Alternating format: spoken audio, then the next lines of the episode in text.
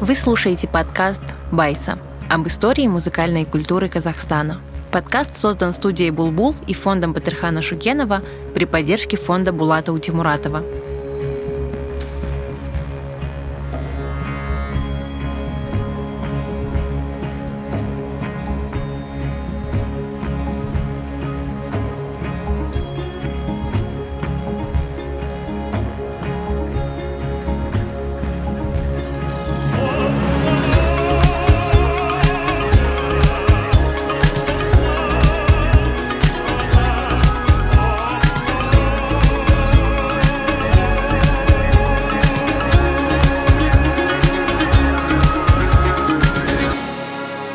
Эпизод 4. Как зарубежные этнографы и музыканты собирали песни казахского народа. Лекцию подготовила профессорка Казахской национальной консерватории имени Курмангазы Сауле Кутигалиева. Лекцию читает Карина Абдулина. Во все времена европейские исследователи охотились за яркими художественными и эстетическими впечатлениями. В XIX веке серьезным открытием для исследователей стала Центральная Азия.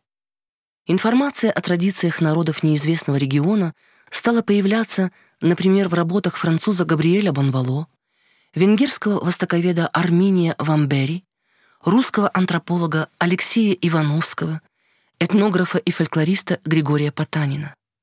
Бесценными до сих пор считаются этнографические заметки о казахах польского исследователя Адольфа Янушкевича и коллекция музыкальных инструментов народов Центральной Азии Августа Эйгорна. Казахской культуре посвящены и лучшие работы Алексея Левшина. Зафиксировать аутентичное исполнение казахской музыки на звуковом носителе удалось лишь в 1925 году на Всемирной выставке декоративного искусства в Париже, где песни на казахском языке исполнил талантливый певец Амрия Кашаубаев. Долгое время считалось, что это и есть наш первый аудиоартефакт.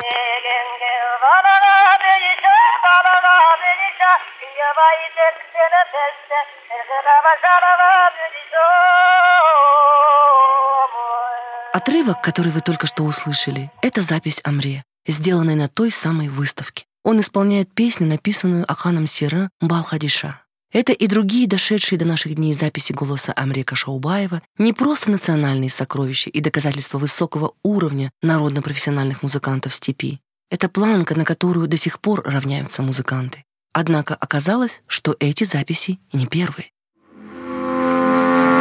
В 1905 году немецкий исследователь Рихард Каруц прибыл в Туркестан. С собой у него был передовой и очень дорогой фонограф Эдисона, который записывал звук на восковые валики. Каруц, получивший медицинское образование, много путешествовал по морю как судовой врач. Однако, вернувшись в Германию, он оставил медицину и возглавил музей этнографии в Любеке. И как его руководитель продолжил путешествовать, только теперь уже в качестве этнографа. Он записывал музыку и языки народов Северной Африки и Азии. В Туркестане Каруц посетил Казалинск и Ташкент, где сделал на фонограф 16 записей, которые затем передал на хранение в Берлинский архив фонограмм. В 1905 году Казалинск или Казала, как и Ташкент, входил в состав Туркестанского края, тогда еще Российской империи. Туркестанский край был многонациональным регионом. На рубеже XIX-XX веков здесь проживало около 26 различных кочевых и оседлых племен и народов. А Казалинск и Ташкент были своеобразными культурными центрами. В экспедиции Рихард Каруц записал образцы казахской, татарской и узбекской музыки. Казахстанские ученые, наши с вами современники, изучили материалы и установили, что Каруц записал у казахов кюи, одну эротическую песню и песню религиозного содержания.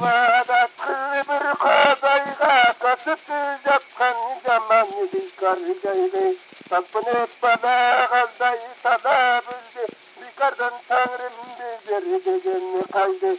Abdal mehnetse kabra tapkan Türlüktü layığımızı karabı yakkan. Zeynep kızı kiri bir Это отрывок песни, подписанной Каруцем как Жанрбай Султан. Редкого образца религиозной назидательной песни. Она исполнена сольно и без инструментального сопровождения, что вполне закономерно и логично для данного жанра. В песне проповедуются мусульманские и общечеловеческие ценности. Исполнитель призывает поклоняться только Всевышнему, помогать ближним, быть прилежными и стремиться к развитию.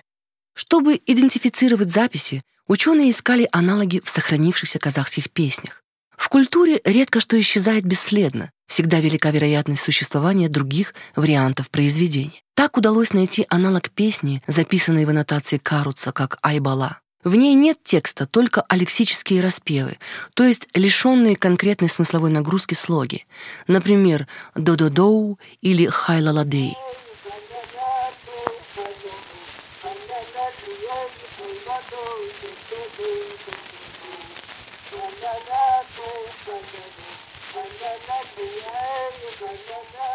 В другой записи, озаглавленной как «Щегабай Ухон», любовная песня без инструментального сопровождения, Ученые идентифицировали жившего в те годы в Казалинске Щегебай Акына. В его творчестве были различные песни, в том числе и эротические. Так песня Щегебая звучит на записи Каруца.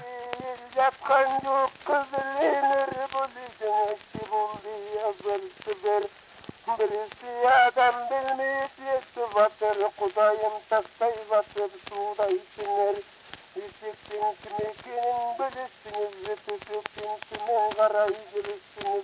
こいまでがにねねねやつされちゃったんだ。粉ごいやを崩してみせ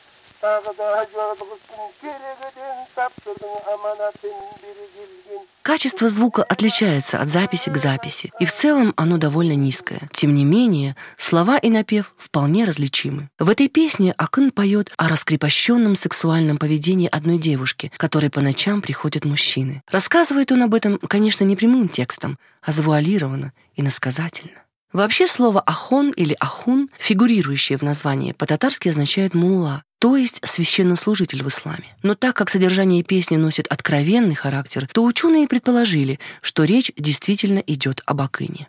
Нужно понимать, что записи Каруцы не обязательно отражают распространенные традиции региона. Мы не знаем, по какому принципу он выбирал песни и их сообщателей. Возможно, он спрашивал каждого встреченного им на пути. Возможно, рядом с ним не было проводников, которые могли подсказать, кого действительно стоит записать. Тем не менее, Архив Каруца представляет для ученых большую ценность. Других таких записей из Центральной Азии с самого начала XX века не обнаружено. До наших дней дошли разнообразные свидетельства путешественников, которые приезжали в степь изучать культуру местных жителей, в том числе и музыку. В фондах российских музеев и архивов сохранилось множество материалов из Центральной Азии.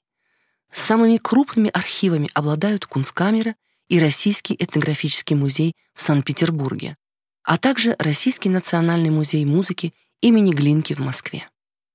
Однако, имея на руках только нотную запись казахской традиционной музыки, сложно судить, звучала ли она именно так или как-то иначе. Например, у известного музыканта и этнографа Александра Затаевича в экспедициях не было фонографа.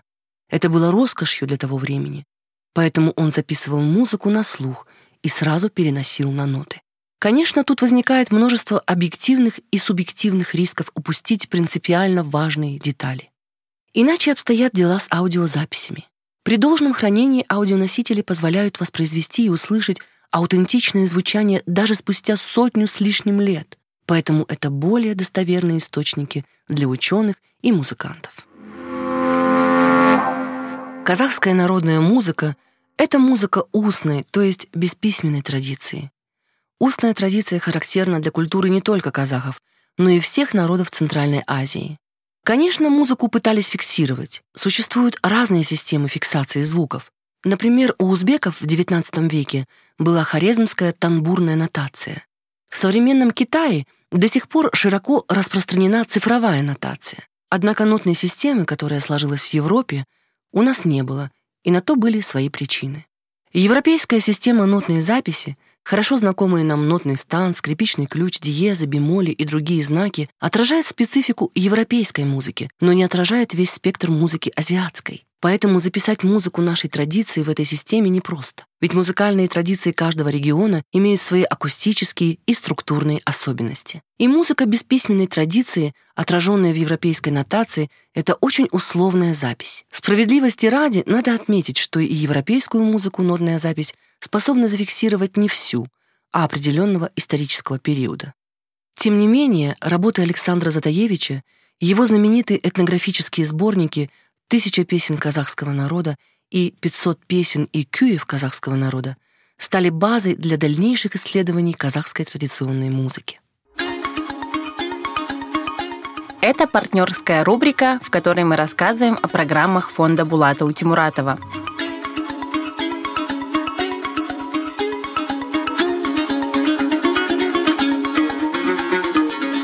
2018 году фонд Булата Утимуратова начал большой проект реконструкции главного ботанического сада города Алматы.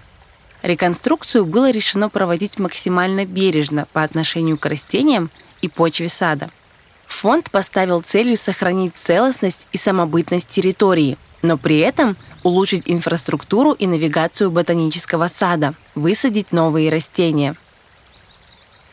За время реконструкции в ботаническом саду посадили более 1300 деревьев, 40 тысяч кустов, 3000 разных видов и сортов роз, 130 тысяч злаков и многолетних растений – для полива растений была полностью обновлена система водоснабжения сада. Появилась новая рычная система протяженностью 13 километров, были проложены системы капельного орошения и автополива, пробурены две артезианские скважины. Обновленный ботанический сад открылся для посещения в июне 2020 года и сразу же стал излюбленным местом как для жителей Алматы, так и для гостей города.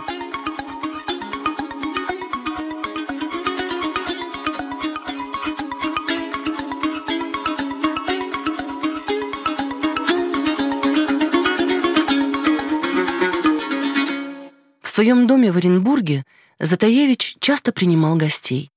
У него можно было встретить казахских студентов, учившихся в Оренбурге, представителей казахской интеллигенции, ученых и литераторов, которые хранили в памяти и могли напеть казахские песни. Среди профессиональных исполнителей Затаевич записал Амрека Шаубаева, Майру Шамсуддинову, Жаяу Мусу и других современников. Были среди тех, кого записал этнограф, и алашардинцы, Ахмед Байтурсынов, Алихан Букейханов, Жусубек Аймауытов, Гайни Жамал Дулатова, супруга Муржака Патулатова.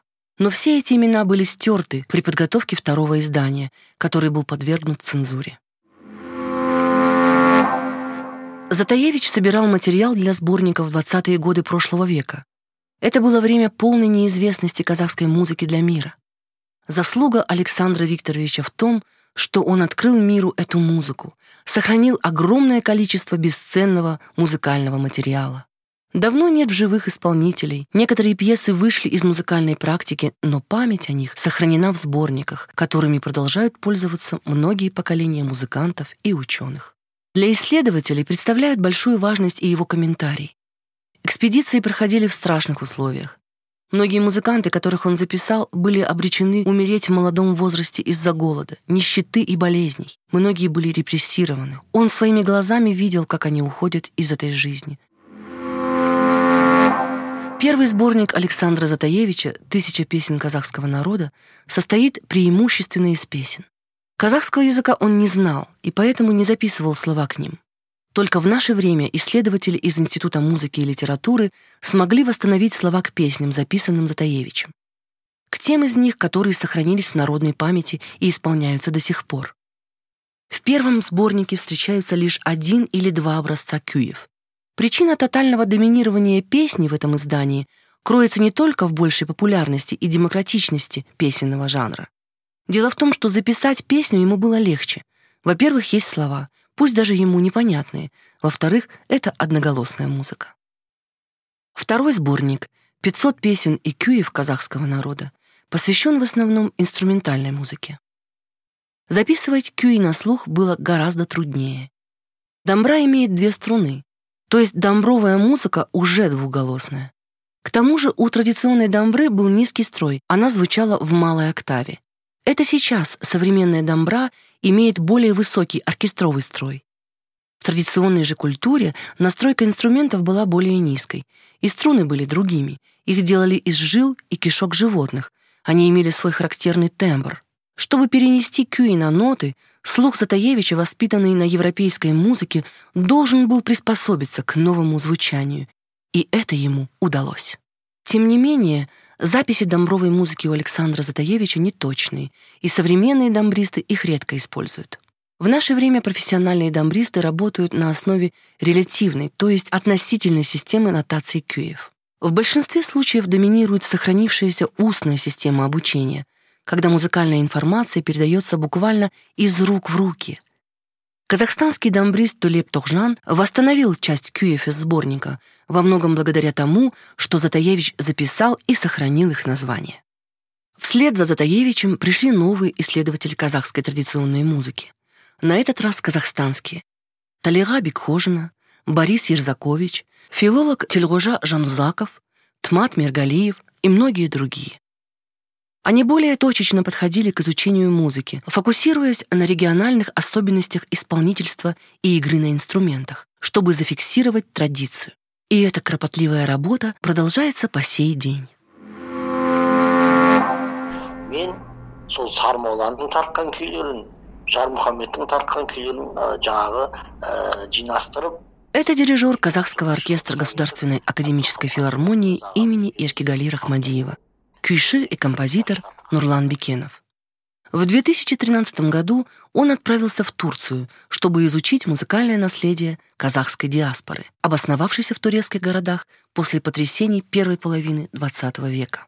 В 1938 году часть казахов была вынуждена покинуть свои земли и перебраться сначала в китайский Алтай, а затем в Кашмир, Оттуда уже во второй половине сороковых годов они перешли в Пакистан из-за территориального спора между получившими независимость Индией и Пакистаном. История гласит, что затем казахские активисты обратились к правительству Турции за помощью, и Анкара согласилась помочь. Более 1850 казахов из Пакистана поселились в турецких городах Конья, Кайсери, Нигде и Аксарай. Это переселение описано в книге Жадди Шакинулы «Каралы көш», траурное кочевничество или траурный караван. Среди казахов, отправившихся в Турцию, был кюйши по имени Сармулла. У него был ученик Жармулла, его настоящее имя Жармухамбет. Благодаря этим двум людям казахи в Турции не забыли звучание дамбры и передали искусство игры на ней следующему поколению. В Турции Нурлан Бекенов встретился с историком Абдуакапом Кара и представителями казахской диаспоры. Записал авторские кюи Сармаллы и Жармухамбета, народные кюи, сохранившиеся в памяти диаспоры и исполняемые до сих пор. Также в сборник попали и авторские песни, например, «Алтай-Таум», «Алтайская гора» Бешира Ахмета Кусе. По словам Нурлана Бекенова, самая ценная находка — это кюй АОС, который предположительно написал лошардинец и поэт Муржак Абдулатов. К такому выводу авторы сборника пришли по нескольким причинам. В 1930-е годы интеллигенция во главе с Ахметом Байтурсыновым переводила слово «мелодия» как «ауэн», а музыку как «ауэс». Казахи в Турции исполняли этот ки и говорили, что его автор — Мержакоб. Абдуакап Кара также отметил, что у казахов нет другого мыржака, кроме Дулатова. Я искал и нигде больше не нашел другого кия с названием Ауис. Действительно, в истории казахской музыки нет кия с таким названием. Подумал, да, в 30-х годах просветительская работа шла полным ходом. И я предположил, что автором этого кия мог быть Мыржаков, Сейчас этот ки исполняется на концертах в Казахстане.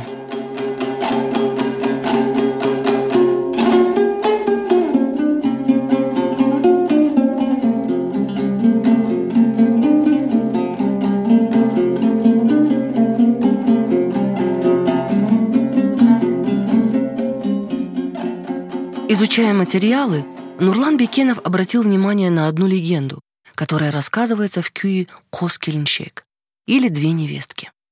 Согласно легенде, жил однажды богатый человек, и был у него единственный сын, которого он женил на двух девушках сразу. Но им не суждено было прожить долго в браке. Спустя два года после свадьбы юноша преждевременно погиб. Тогда обе его супруги принесли в жертву двух жеребцов и исполнили плач Жоктау на его могиле. В этом кюе Нурлана Бекенова особенно привлек тот факт, что для его исполнения необходимо использовать настройку дамбры тельбрау, когда обе струны настраиваются в унисон.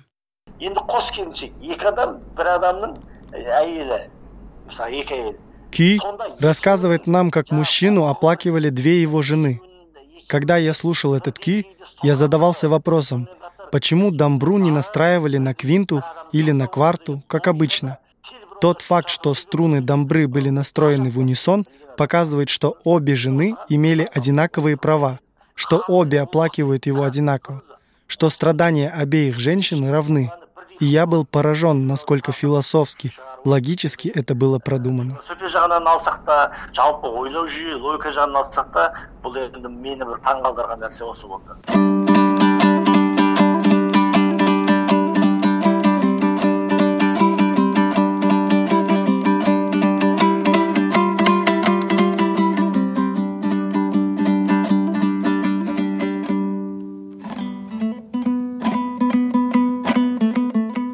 Монгольских казахов и казахов из Жетысу есть свой кюй коскелинчек. Однако он отличается от сохранившегося в Турции и по технике исполнения, и по мелодии, и по легенде. Вы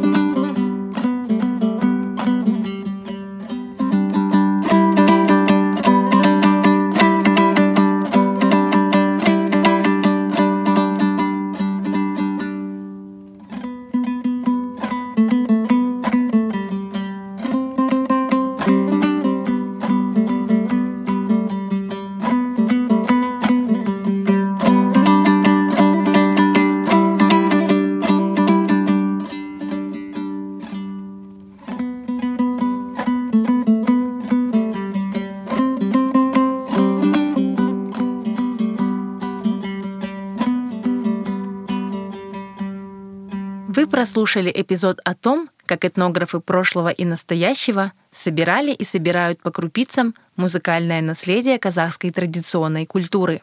В следующем эпизоде мы расскажем о том, какие важные исторические события нашли отражение в песнях и кюях.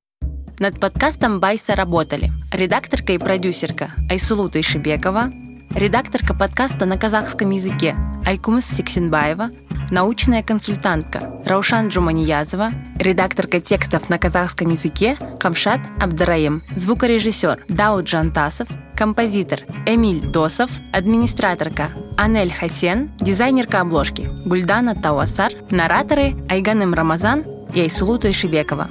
Голоса озвучил Салим Балгазин. Перевод подкаста на казахский язык сделал проект Фридрих Щегртке.